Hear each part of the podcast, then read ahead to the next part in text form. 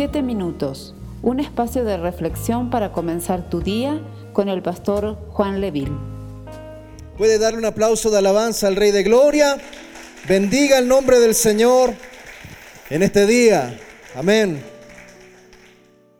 Hace unos días atrás, mientras leía la palabra de Dios, em, y yo sé que a, a todos nos ha pasado alguna vez, que estamos leyendo la palabra de Dios y viene una especie como de quebranto, viene una especie como de convicción, no sé, creo que es algo del Espíritu Santo, como que en ese momento eh, es como aquellos que estaban camino de Maús, el Señor les abrió las escrituras y los corazones comienzan a arder, amén.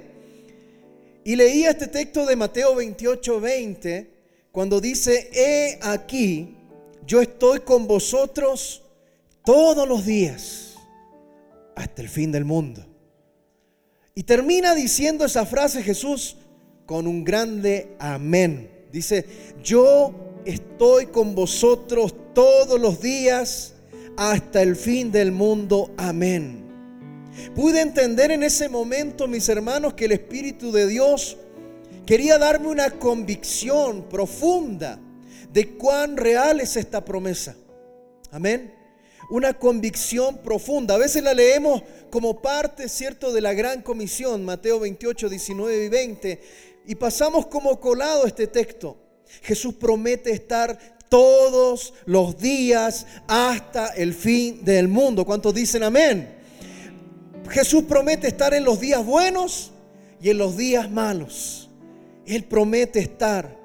Y Jesús no solo te entrega promesas, sino que Él mismo, al finalizar esa frase, dice amén, que significa que Él mismo es la prenda de garantía de que esa promesa se va a cumplir. Amén. Y se está cumpliendo. Segunda de Corintios 1:19, voy a leerles la versión nueva traducción viviente. Dice pues Jesucristo el Hijo de Dios no titubea entre el sí y el no. Él es aquel de quien Silas, Timoteo y yo les predicamos, dice Pablo. Y siendo el sí definitivo de Dios, mire lo que dice acá. Él siempre hace lo que dice. ¿Cuántos dicen amén a eso? Él siempre dice, hace lo que dice. ¿Por qué digo esto, mis hermanos? Porque en este último año y dos meses creo que ha sido el periodo en donde más eh, hemos cubierto nuestras vidas de las promesas de Dios. En este tiempo que comenzó hace un año y dos meses atrás, ha sido el proceso en donde más hemos recurrido a las promesas de Dios, hemos echado mano a las promesas de Dios. Y vea, hoy no quiero hablar de promesas, amén. Hoy quiero hablar sobre aquel que cumple las promesas.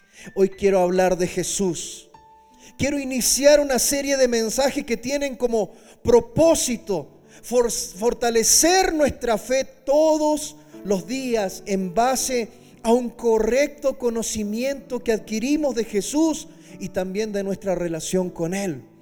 Yo me he cansado de escuchar frases como estas. Ayúdate que yo te ayudaré.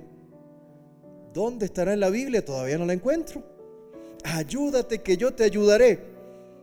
Dios ama al pecador, pero no al pecado. Tampoco la encuentro en la Biblia. Dios aprieta, pero no ahorca. ¿Ha escuchado eso?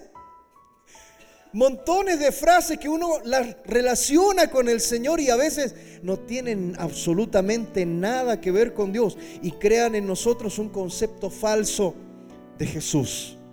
Hoy quiero iniciar esta serie de mensajes que le puse un título muy simple. Le puse Simplemente Jesús. Simplemente Jesús. Dar un aplauso al Señor.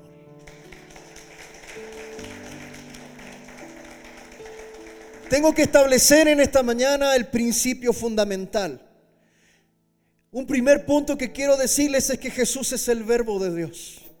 Jesús es el verbo de Dios. Juan capítulo 1, verso 1 y verso 2. Juan 1, verso 1 y 2 Dice, en el principio era el verbo, y el verbo era con Dios, y el verbo era Dios. Y este era en el principio con Dios. Amén. ¿Por qué el apóstol Juan comienza el Evangelio de Juan, su relato? ¿Por qué el apóstol Juan comienza explicando que Jesús es el verbo de Dios? La respuesta a esta pregunta está dentro del mismo, eh, eh, del mismo libro de Juan. En Juan capítulo 20, verso 30 y 31, eh, Juan nos explica por qué comienza diciendo esto de Jesús. Dice, verso 30, Juan 20, 30, dice, hizo además Jesús muchas otras señales en presencia de sus discípulos, las cuales no están escritas en este libro. Pero mire lo que dice el verso 31. Pero estas se han escrito para que creáis que Jesús es el Cristo, el Hijo de Dios, y para que creyendo tengáis vida en su nombre. Amén.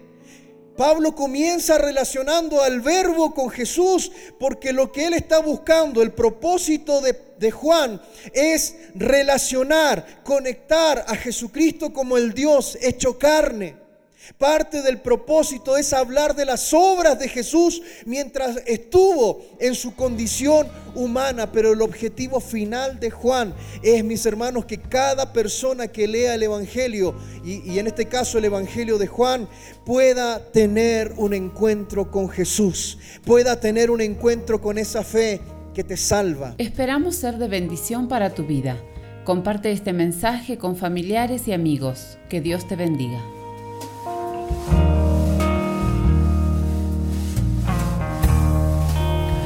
Puedo confiar en ti.